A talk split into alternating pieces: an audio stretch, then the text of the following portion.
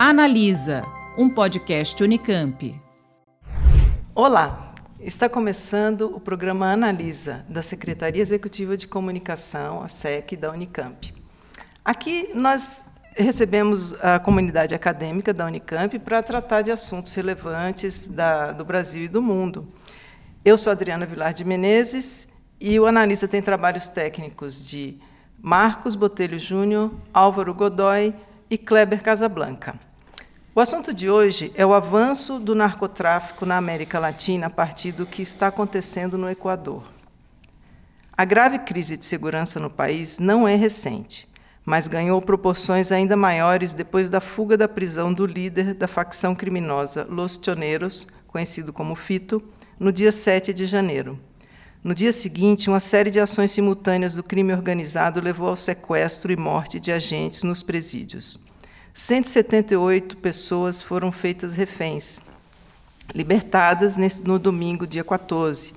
Houve 16 mortes, uma emissora de TV foi invadida durante uma transmissão ao vivo, além de universidades e hospitais, o que dá a dimensão do avanço do crime organizado no país, que vive um estado de exceção decretado pelo governo para tentar conter a onda de violência. Para falar sobre esses acontecimentos e a repercussão na América Latina e no Brasil, nós estamos recebendo o professor Wagner Romão, do Departamento de Ciência Política do Instituto de Filosofia e Ciências Humanas da Unicamp, o IFCH, é, que, entre outros temas, se dedica ao estudo das relações internacionais e políticas públicas. E convidamos também o doutorando do Instituto de Geociências, o Richard Guilhermo Bascones Garcia, que estava em Guayaquil quando tudo começou, é, chegou no país, no Brasil, há alguns dias e vai relatar um pouco para a gente o que ele viveu nesses, nesse período. É, obrigado pela participação de, dos dois, de ambos. Muito obrigado. É, agradeço por vocês terem aceitado nosso convite para a gente trazer esse debate. Bom, uh, fala para gente, Richard, por favor. Vamos começar com o seu relato, porque isso dá o contexto, não é? da, da situação lá no Equador, mais precisamente em Guayaquil. Você estava uh, lá em férias? Qual que era a situação sua lá e por quanto tempo?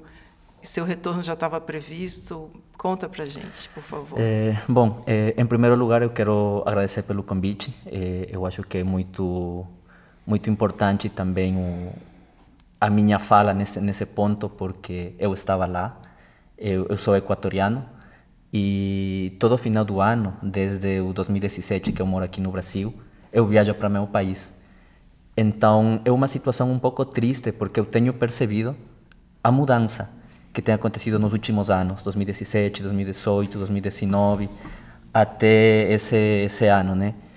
É, bom, quando os, os fatos aconteceram, né, que foi uma notícia a nível mundial, especialmente da invasão ao vivo num canal de televisão, eu estava em Durán. Durán é uma cidade próxima de Guayaquil. Estão separadas simplesmente por duas pontes. Mas se você vê no noticiário e, e nas estatísticas, Durán está considerado ainda mais perigoso que Guayaquil.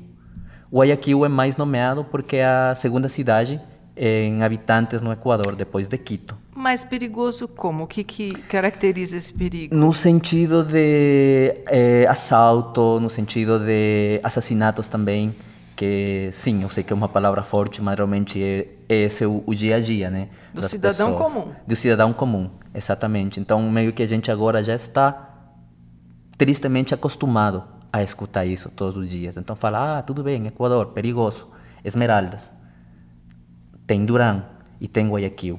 Só que, como falei, Guayaquil é bem mais conhecido, né? Pelo nome, pela quantidade de habitantes, mas Guayaquil e Durán são próximos e, e pois é, é, é, é perigoso. É, e a gente tem medo de fazer várias coisas, né? Coisas do dia a dia, por exemplo, sair jantar. Agora a gente pensa duas vezes. Eu vou jantar? Não. O que eu faço? Ah, vou pedir comida ou se realmente a gente quer compartilhar um momento com, com os nossos seres queridos para jantar, a gente procura lugares que tenha segurança. Uhum. Mas segurança mesmo, né? não é do tipo, ah, não, tem uma pessoa lá fora cuidando a entrada e saída das pessoas. Tem que ser segurança mesmo, tipo pessoas que tenham o equipamento necessário para proteger as pessoas que estejam dentro de, de um local. E, pois, como estava falando, né? O dia que aconteceu, eu estava em casa. Na verdade, eu tinha marcado meu voo para voltar no Brasil dia 10. Isso uhum. aconteceu dia 9. E eu fiquei preocupado, além do medo inevitável, porque aquele canal de televisão fica bem na frente do aeroporto. Então a primeira coisa que veio na, na minha cabeça foi: o aeroporto vai fechar. Sim. E aí eu não vou conseguir voltar logo para o Brasil. Afortunadamente, eh, o aeroporto, junto com as autoridades, eles garantiram uh, que continue funcionando de forma normal, vamos falar assim. Ah. E afortunadamente o aeroporto continuou funcionando e eu consegui, eu consegui voltar. Dia 10. Dia 10, exatamente, dia 10. Tudo isso aconteceu. E sua família está lá? Minha família está lá, uhum. eh, minhas irmãs moram em Guayaquil, uma delas em Guayaquil, outra em Durán, como falei, cidades próximas. Meu pai mora em uma cidade menor, que fica no interior também, mas eles estão tudo bem, estão bem. Uhum. Eles sempre tomam as, as medidas necessárias para sair trabalhar, né? Eh, como estava conversando com vocês um pouquinho tempo atrás. A gente evita usar o transporte público, uhum. é muito perigoso. A gente tenta usar os carros próprios mesmo, ou sei lá, chamar um táxi de confiança, mas transporte público agora é, é, é, muito perigoso. A gente, pelo menos na minha família, tentamos não usar. Uhum. E é estranho isso, porque assim, eu fiz minha graduação inteira em Guayaquil. E eu tinha que atravessar a cidade para chegar na minha faculdade. E, bom, Guayaquil sempre foi uma cidade considerada um pouco perigosa, um pouco além das outras. Mas era uma questão de, por exemplo, estou no ônibus e sempre tinha uma, duas pessoas que subiam pedir dinheiro e você dava um dinheiro aí ficava de boa. Tipo, era o máximo que podia acontecer. Só que agora não, agora você está no ônibus, no transporte público e num, sei, sei lá, um trajeto de 20, 30 minutos.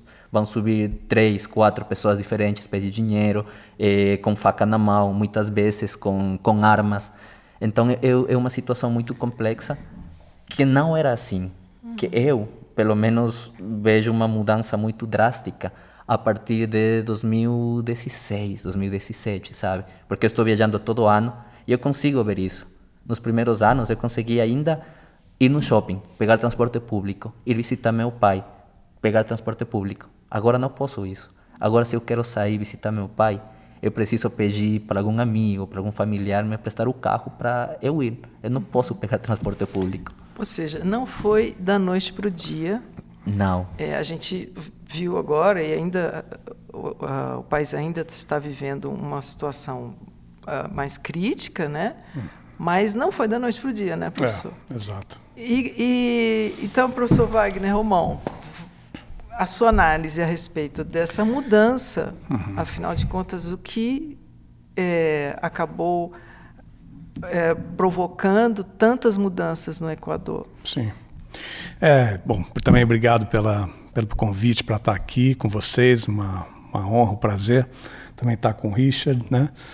É, é, é uma coisa multifatorial, né? Quer dizer, como quase tudo na vida, a gente tem diversos fatores que podem, talvez, tentar trazer algum tipo de explicação para essa situação, né? Eu acho que tem, eu acho que tem duas ordens de fatores. Uma delas está relacionada mais diretamente ao narcotráfico, à própria dinâmica do narcotráfico, as coisas que foram se alterando ao longo desses últimos desses últimos cinco, oito anos, né? É, e tem outras, tem outras dinâmicas relacionadas mais às questões político-institucionais é, no Equador. Né? É, começo com as questões do narcotráfico. É, acho que tem dois elementos principais aí. É, o primeiro deles está é, tá relacionado não ao Equador diretamente, mas à Colômbia. Né? A Colômbia passou por um, um processo muito intenso e muito sofrido também, desde a década de 80, né? quando ali uh, os cartéis de Medellín, Cali organizavam ali a, a, produção, a distribuição, né, o tráfico, o envio para, sobretudo para os Estados Unidos, da, da cocaína produzida na Colômbia. Uh, e, e, logo após ali aquele momento do início do século, quando vem o Plano Colômbia, né, os Estados Unidos entram com muita força com armamento, com financiamento, enfim, com uma, uma, articulação muito grande com o Estado colombiano, né, num processo de disputa realmente daquelas regiões. Uma, uma boa parte do país, da Colômbia, né, estava eh, ainda fora do, do, que seria, digamos assim, a, a, o território de ação estatal, estava né? dominado seja pelas Farc, seja uhum. pela ELN, Forças Armadas Revolucionárias, revolucionárias da, da, da Colômbia. Colômbia. outros grupos paramilitares, né? E, e, ao longo da década passada, é, o, o, processo de paz, de realização de acordos de paz, foi sendo, foi ganhando sucesso. Né? Em 2016 eu tive em Bogotá até para uma, para uma conferência lá exatamente em que a partir do acordo, do grande acordo que foi feito, primeiro com as Farc, depois com o Exército de Libertação Nacional, né, o ELN, é, o país estava ali um pouco se é, reorganizando para para esse novo momento. Dificultando a ação é, dos Isso. narcotraficantes. É, porque, na verdade, a, a, sobretudo as Farc, né, elas depuseram as suas armas. Né? E isso causa uma. É, é, é quer dizer, a, a, o narcotráfico ele é um negócio. Né? Quer dizer, ele, ele, ele, ele tem características do, de mercado, de qualquer mercado. Então, quando internacional. Um, né? Internacional. E quando um grande mo, monopolista. Né? É, numa determinada região, quando ele é desbaratado, quando ele né, fale ou quando acontece alguma coisa com essa empresa, você instaura um momento de disputa ali, uhum. né? É, entre os concorrentes novos, né, outros que vão chegando, e isso causou uma grande instabilidade. Né? Acho que esse é um, é um elemento importante e faz com que o Equador, que era antes um país né, meramente de passagem é, do tráfico que vinha da Colômbia, é, e, que, e que tinha em Guayaquil e em outros portos né, um, um, uma, um, lugar de passagem, mas que tinha também outros lugares importantes de passagem na própria Colômbia, né, que isso se torna uma situação de disputa muito intensa né, entre é, as facções. É, é, bom lembrar que o Equador faz divisa não é, com a Colômbia. E com o Peru, Peru abaixo, né, que são os dois tá principais. Tá, a Amazônia ali relativamente próximo, sim, não é? mas não faz divisa. Exato. E é um porto, Guayaquil, né? Sim, sim. É, e Manta também, né, que é um porto importante lá. É, Manta então, e Esmeraldas. E Esmeraldas também. Então, é, essa situação de um conflito pelo território, né, pela, pela, pela, pela ação, pelo negócio, ela, ela necessariamente ela vai trazer uma, uma instabilidade para o negócio. Né? E isso faz com que você tenha aí uma situação de, é, muito explosiva. Né? Ah, alguns analistas também falam da pandemia a pandemia ela trouxe, ela, ela reforçou algo que uh, já havia desde 2001, desde o ataque às Torres Gêmeas, né? que é o controle internacional do tráfego aéreo. Né? Uh, a gente pode lembrar né, os, os, as, as, os filmes do, do, Pablo Escobar, né? Uh, eles faziam o transporte via aviãozinhos, né? uhum. né? aviãozinhos ali que atravessavam ali o, o, o, mar e, e, desciam diretamente na Flórida. Né? Essa é muito a imagem uhum. que fica.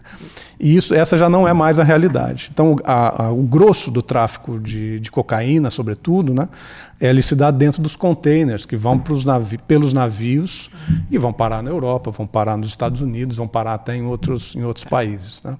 E isso fortalece essa, essa, essa centralidade, essa centralidade estratégica de Guayaquil né, e dos outros portos no, no Equador é, para o tráfico internacional. Então, acho que esse é um campo mais ou menos ligado ao narcotráfico. Mas acho que tem outros fatores, acho que talvez até o Richard possa falar até muito melhor para nós, mas que estão relacionados à política, né? E é um pouco esse processo de debilitamento institucional que o Equador Porque, vem passando nesses anos. É, além de tudo, os, os, as grandes organizações do narcotráfico, elas naturalmente elas se relacionam com a política, né, sim, né, professor? Sim, sim. É, é, é, uma coisa que está inerente na atuação.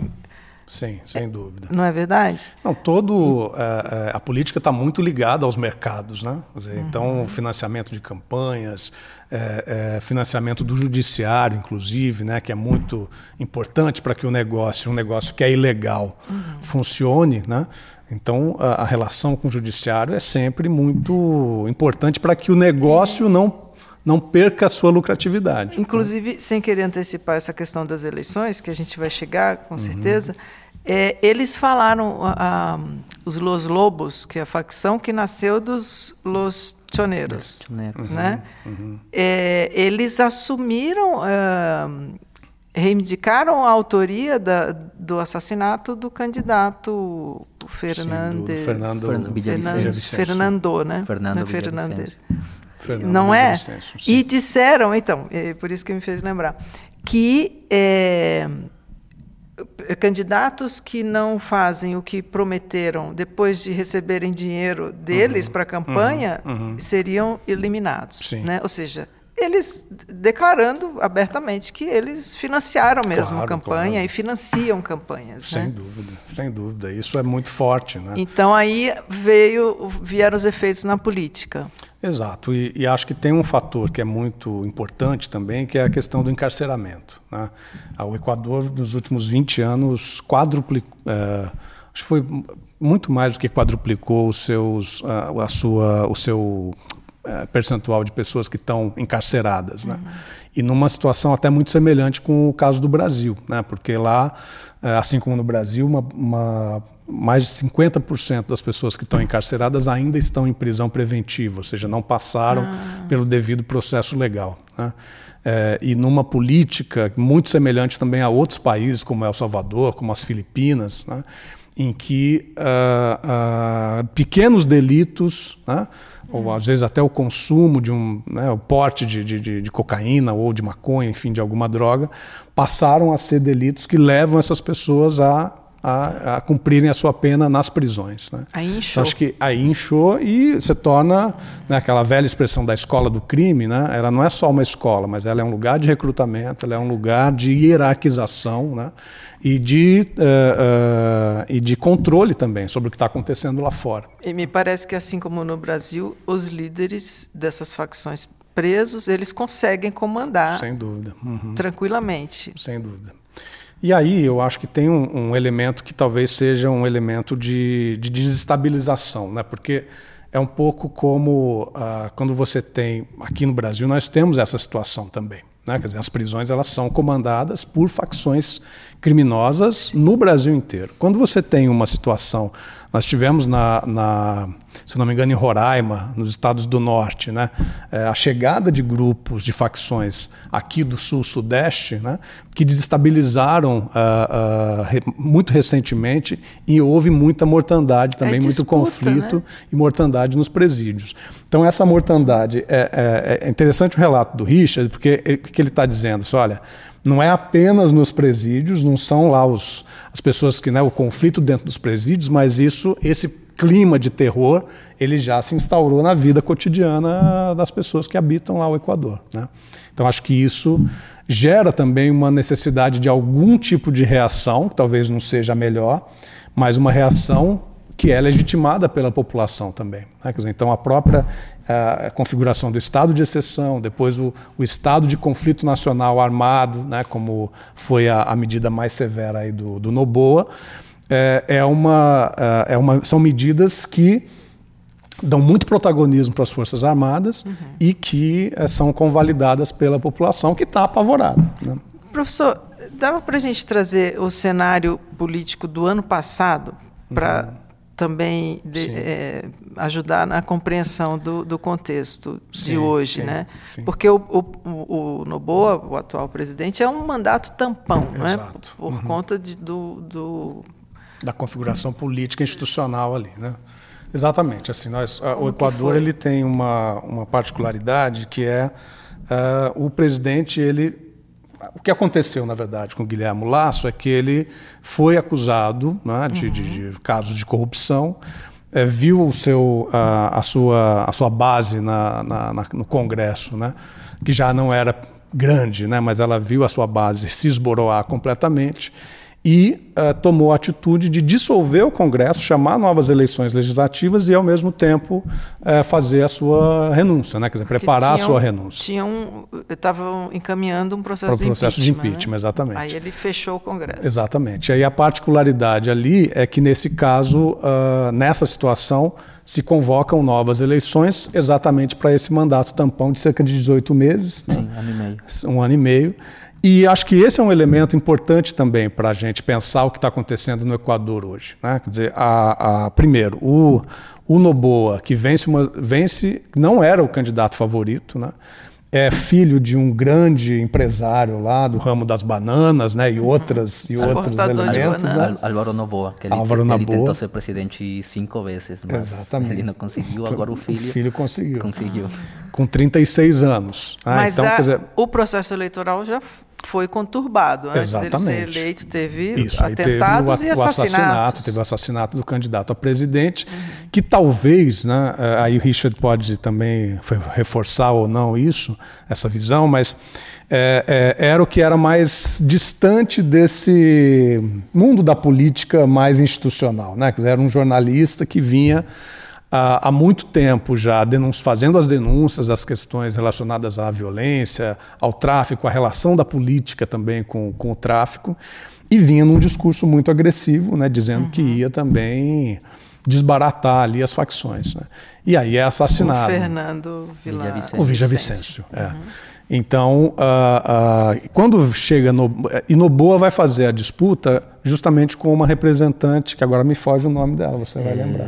Luísa Gonçalves. A Gonçalves, uhum. que era uma representante do correísmo, né? quer dizer, do, do Partido da Revolução Cidadana, que, uh, que teve no poder durante 10 anos com Rafael Correa. Uhum. Né? Quer dizer, então foram 10 anos de, de, uma, de uma considerável estabilidade política né? para considerar o, a situação na América Latina, não é só na, na história do Equador. Né? Dizer, então, 10 anos de um mesmo presidente que fez uma, tinha uma, teve uma mudança constitucional no meio do caminho, depois se reelegeu. Então ele foi, ele teve três mandatos, Rafael Correia. Né?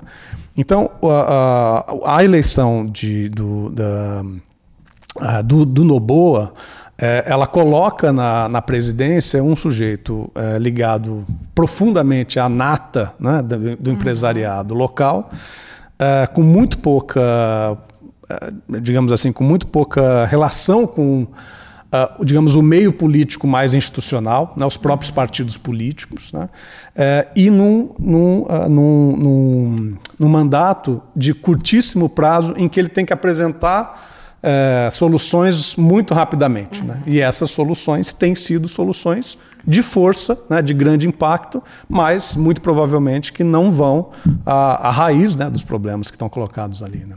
E aí foi quando ele veio com essa proposta da reforma do sistema prisional. Não é isso? Pois é. é.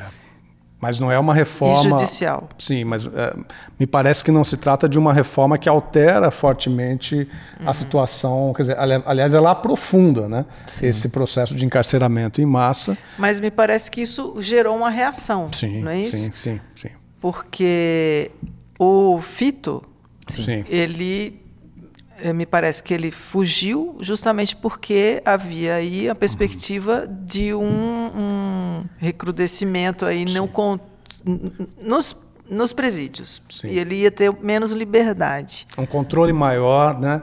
Da, da, e são coisas muito, muito simples, né? Muito, parece, parecem pouca coisa, né?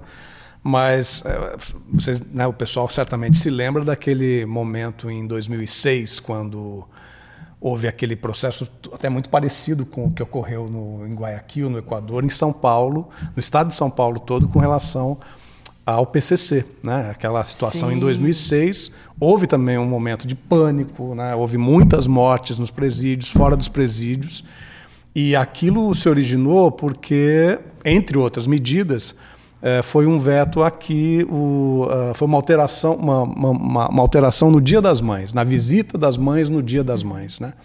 E que é uma coisa sagrada, né? Você não pode mexer com as mães, ainda mais no Dia das Mães, né?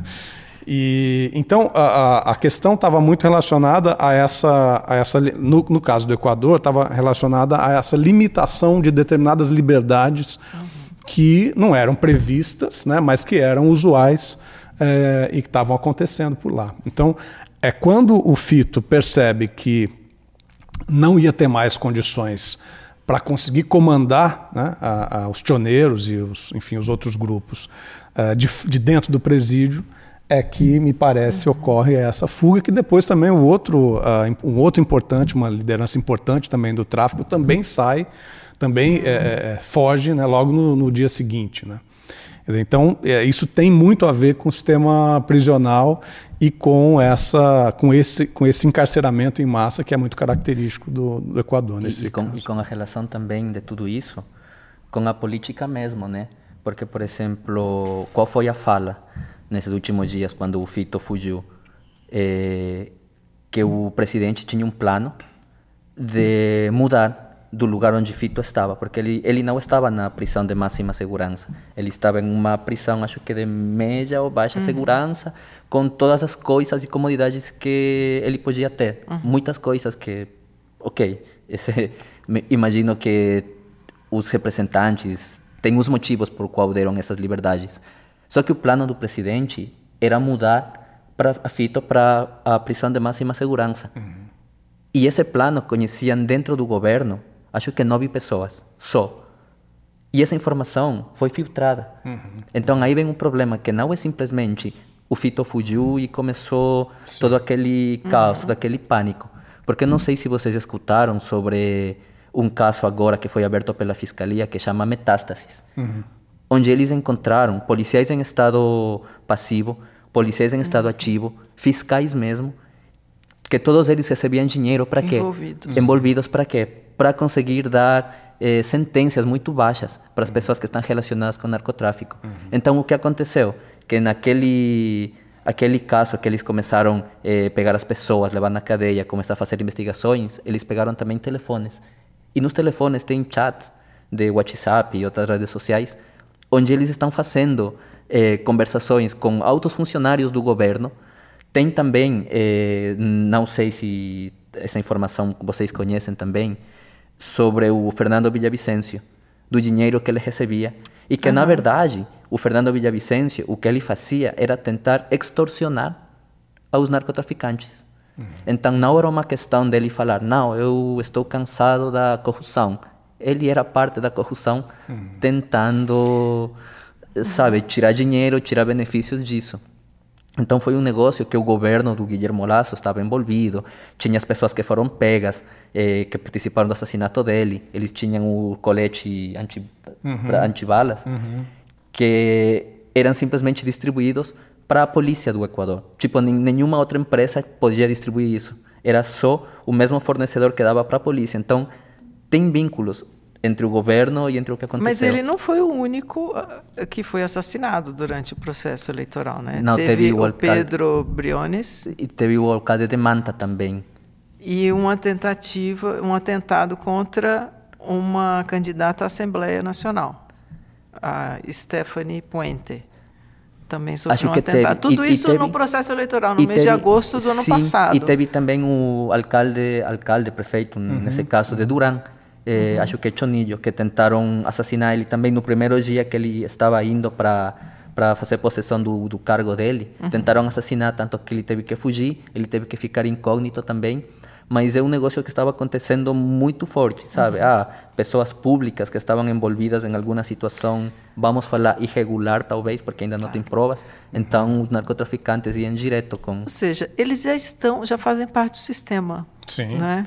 E a disputa está dentro do sistema também. E a disputa está né? dentro do sistema. Aí o professor trouxe uh, a lembrança de 2006 do PCC, uhum, uhum. que é também uma demonstração de força e falar, ó, oh, não, Sim. quem manda aqui é. somos é, nós, né? É, no Brasil, professor, quais, quais as, as semelhanças com essa, uhum. esse sistema uh, que hoje a gente enxerga no Equador, da forma uhum. como está funcionando? Quais as, as, semelhanças aqui no Brasil? É, eu, eu, acho que tem uma diferença importante, que é o fato de que o Brasil é um país muito grande. Né? É um país que tem 26 estados, mais o Distrito Federal. É, o Equador é um país, acho que o segundo país menor, né, em termos 18 milhões, 18, 18 milhões, né, e, e, onde a política local e a política nacional praticamente se confundem, uhum. né? é, nós temos aqui no Brasil casos como o Rio de Janeiro, em que né, quer dizer, essa, essa relação entre a política e o poderio dos, dos né, dizer, do narcotráfico, das facções, das milícias, né, isso está absolutamente conectado, né? Se elegem deputados, se elegem vereadores, uhum. se elegem prefeitos, né? Se elegem, né? Vamos, vamos ficar por aí, mas a coisa vai além, né? É, então acho que o Brasil tem um pouco dessa diferença em termos de que é, talvez a gente não possa dizer que a política nacional, em nível nacional, chegou tão longe, né? Quer dizer, essa relação chegou tão longe na, na, política nacional, especialmente no Congresso, embora certamente esses interesses estão circulando por ali, né? É, e acho que o, o, próprio governo federal no ano, né, no, no período anterior, no período Bolsonaro, é, com toda a relação que se estabelecia com relação às armas, por exemplo, né? Acaba acaba se, se essas coisas acabam se interconectando uhum. né? Quer dizer, facil, quanto mais fácil as armas serem distribuídas né, para a população enfim uh, mais você pode ter esse tipo de, de conexão né, entre a política e esses interesses né? porque essas coisas não estão desconectadas né? Quer dizer, o narcotráfico tem tudo a ver com o tráfico de armas e o tráfico de outras uhum. coisas né? como por exemplo ouro minerais e assim por diante então, acho que essa é uma diferença importante. No caso da, do, do, do, do, sistema carcerário, aí eu acho que há uma conexão muito forte. Né? Dizer, no Brasil também a gente viu uma explosão de, né, dizer, de, de um crescimento absurdo uh, do, da, da, população carcerária. É, também muito, é, não só vinculada a uma ampliação do, do tráfico ou do consumo, né, mas também é uma política que é uma política que é, quer dizer, é, absolutamente desorganizada né, em termos do controle do Estado sobre o aparato carcerário. Né? É, então, é uma política, é, por um lado, que coloca na cadeia é, jovens, né, especialmente negros da periferia, que às vezes estão carregando ali uma, né, uma trouxinha de, de alguma coisa, é, é, é, e, e, que são presos, né, que são presos e que às se vezes tornam. nem estão carregando. Nem, nada. Às vezes nem estão carregando, às vezes o que se carrega na, na Zona Sul, no Rio de Janeiro, ou nos Exato. bairros centrais em São Paulo, é, é diferente do que ocorre nas periferias, né, e esses jovens são presos. E você tem aí uma conexão entre um sistema judiciário, judicial que é muito lento e, por outro lado, um sistema carcerário que é, coloca essa, essa, essa juventude, né, é, que está em conflito com a lei, e coloca é, eles nas mãos dos narcotraficantes. Né? Então, e não só dos narcotraficantes, mas dessas facções muito organizadas. Então, acho que isso também está acontecendo no Brasil. Porém, uh, e acho que uh, não é à toa, né, eu, eu, fiz essa, essa menção ao que aconteceu uh, no norte do país, Roraima, Amazonas, né, nos presídios lá, é porque isso chocou também a população, mas lá no norte, né, que nós aqui para o sul-sudeste estamos um pouco longe disso. Né. Mas quando isso acontece aqui em São Paulo, quando, como foi nesse caso aí em 2000, na meados da década de 2000, né, isso fica muito forte também. E aí você passa a ter uma situação em que aquilo que não, uh, aquela violência que está nos presídios, ela se, né, quer dizer, ela, ela se extrapola uhum. uh, para o conjunto da sociedade. Então fica muito mais barato, né? Você entrar num ônibus e você com uma arma na mão e você exigir dinheiro, né? Você fica muito mais permissiva essa essa essa esse esse crime mais visível, né, para a sociedade. Uh, então acho que um pouco essa é a, é a, relação que a gente pode estabelecer, ou seja, é, a política de drogas, de combate às drogas, né? Ela precisa se alterar. Eu acho que essa, esse é um recado muito importante. Né? É, no, o, se por um lado o plano Colômbia e tudo que veio depois na sequência né, é, foi, foi importante para a Colômbia enquanto é, digamos diminuição ali daquela situação de, de né, dizer, endêmica de violência urbana que caracterizou nos, os anos 80 e os anos 90 por outro lado a gente tem um escape né, dessa violência toda se manifestando hoje no México principalmente e no Equador? Então, se trata de uma política pois é. transnacional, é. de um problema transnacional, transnacional, e essa política de combate é, às drogas, né, de, de, de, de é, de limitação que vem já, que isso é secular, né?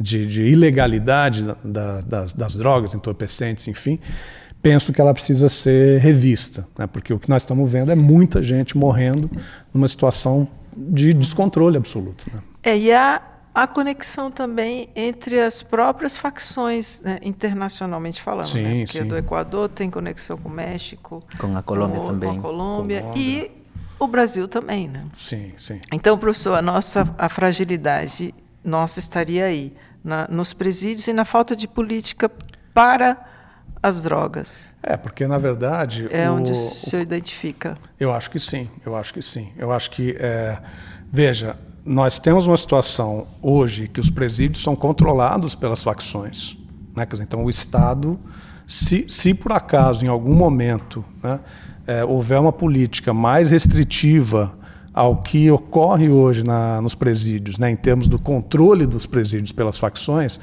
nós vamos ver situações que podem se aproximar muito do que está acontecendo no Equador. E, e o que, o que uh, uh, ao mesmo tempo que essa uh, pode, podemos dizer que é a nossa fragilidade, uhum. o que pode ser a nossa força para é, impedir a nossa, quando eu falo o Brasil, uhum. que que venhamos a viver situações semelhantes. Seria a força institucional das instituições políticas, porque é, eu, eu, observando o processo eleitoral, uhum. houve toda uma demonstração de enfraquecimento das instituições, né? O próprio fechamento do, da Assembleia uhum. e etc. mostrou uh, a fragilidade das instituições políticas no, no Equador nesse momento. Uhum. É, seria, então, a nossa a possibilidade de, de resistir a isso, é. de impedir, de dificultar?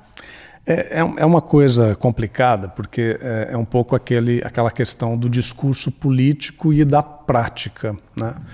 É, uma coisa é o discurso de um, de um combate né, ao tráfico, uma coisa é o, uma coisa que fica muito em, em, voga, né, a questão da Cracolândia, por exemplo, que é uma coisa muito visível né, para as pessoas e, e aquilo é degradante. Né, então, o combate.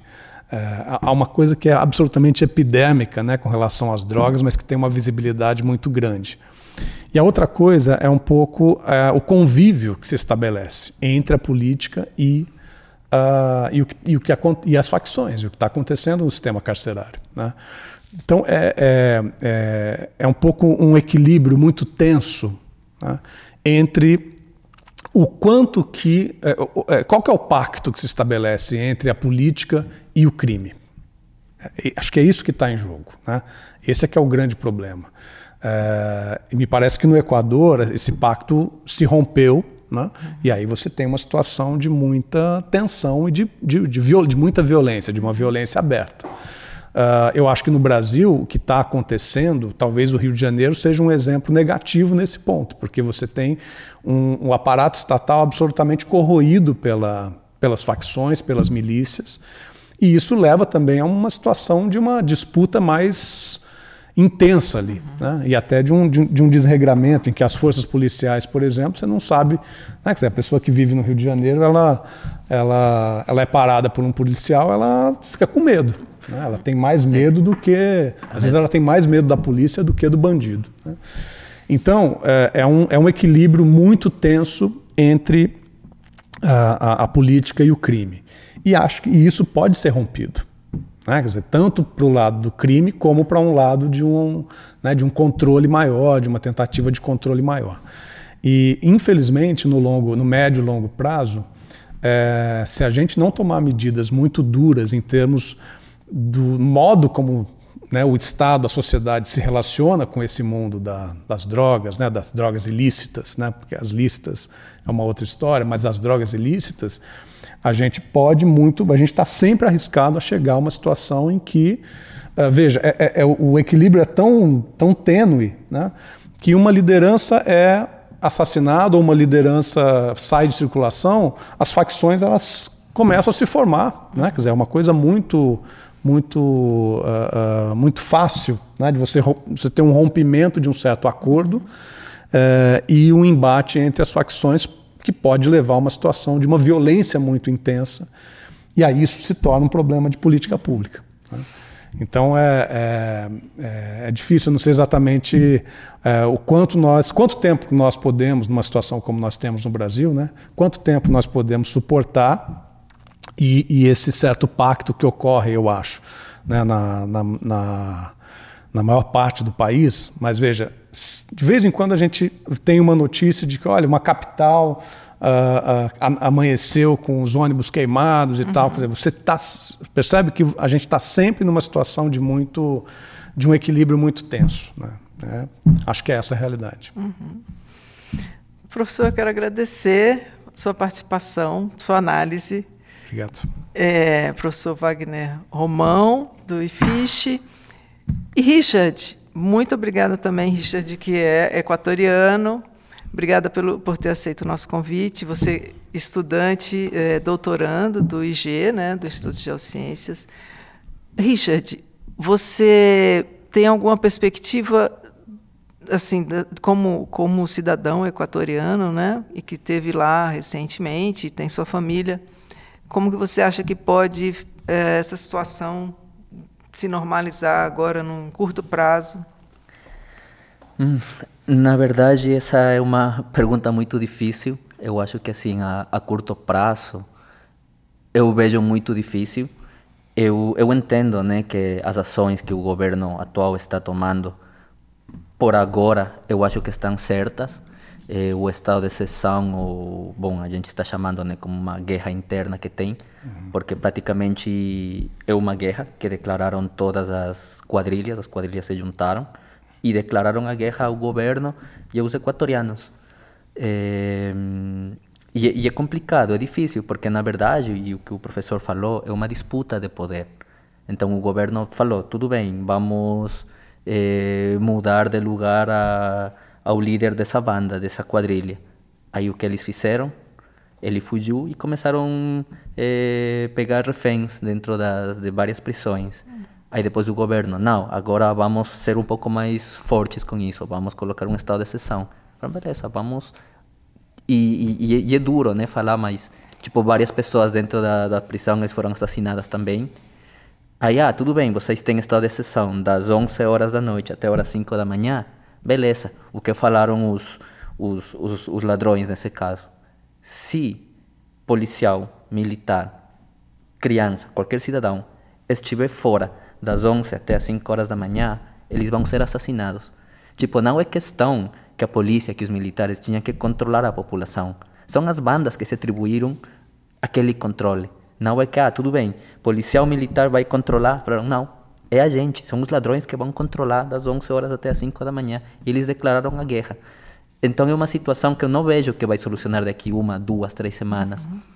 Qual é o problema? O que eu acho que teria que voltar? políticas de reabilitação social, porque é, é algo que já não tem mais. No Equador tinha, e eu lembro, que eu falei há, há pouco tempo, né, o Ministério de Justiça, que entre outras coisas era um encarregado de ter o controle da, das prisões, mas não só simplesmente com força, não simplesmente com proibições, sino tentar dar uma oportunidade, tentar dar reabilitação social mesmo. Para quê? Para que não aconteça o que você falou, chegam na prisão, sei lá, por algum delito menor, e eles aí são presa fácil dos narcotraficantes. Por quê? Porque eles têm que sobreviver de alguma forma. E aí eles fazem o quê? Se aliar a diferentes grupos, fazendo com que aquelas quadrilhas, aqueles narcotraficantes, fiquem reforçados. E isso também é levado para fora da prisão. Então, o que eu acho que precisa realmente são políticas de reabilitação social dar uma oportunidade, começar a fazer coisas, mostrar para as pessoas que entraram, porque a maioria são muito novos, 18, 19, 20 anos, que tem mais além de pertencer a uma, uma banda delitiva. Então eu acho que sim, talvez seja uma solução a mediano ou longo prazo, que eu não sei porque os dois últimos governos não concordam com isso, tanto que eles eliminaram aquele Ministério da Justiça, juntaram com outros para tentem fazer alguma coisa. Então não é isso, eu acho que precisa um interesse muito específico para as prisões, uhum. para com o tempo tudo volte na, na normalidade. A situação ainda está em curso, não é? Tem muitas coisas acontecendo Sim. e nós vamos acompanhar. e trouxemos aqui o debate para a gente entender melhor essa situação e agradecemos a sua participação, sua audiência. Até a próxima.